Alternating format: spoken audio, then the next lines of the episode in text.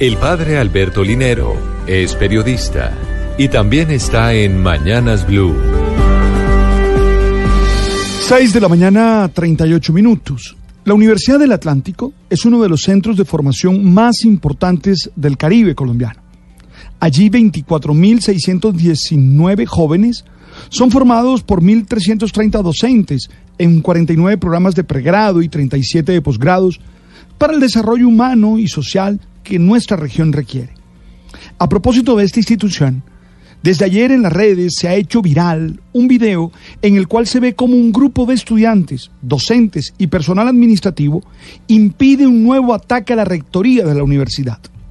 El personal formó una cadena humana para impedir que los desadaptados, encapuchados, tiraran piedras e incendiaran, incendiaran nuevamente la fachada de la oficina administrativa.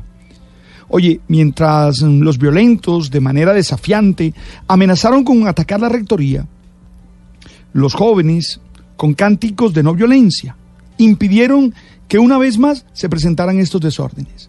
Los estudiantes gritaban una y otra vez, queremos estudiar, no más violencia. Está claro que se tiene derecho a la protesta y que se puede manifestar claramente con lo que no se está de acuerdo.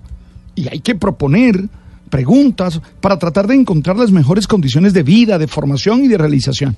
Pero hey, no se puede protestar dañando la infraestructura ni haciendo violencia contra las personas. Jane Sharp ya nos ha propuesto en su publicación del año 73 198 formas de protestar no violentas.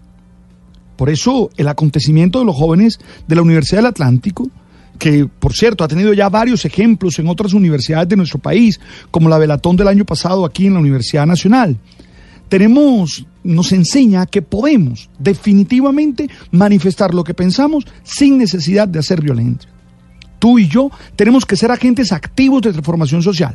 No podemos resignarnos a tener condiciones inadecuadas para la realización, pero tenemos que hacerlo, insisto, de manera no violenta.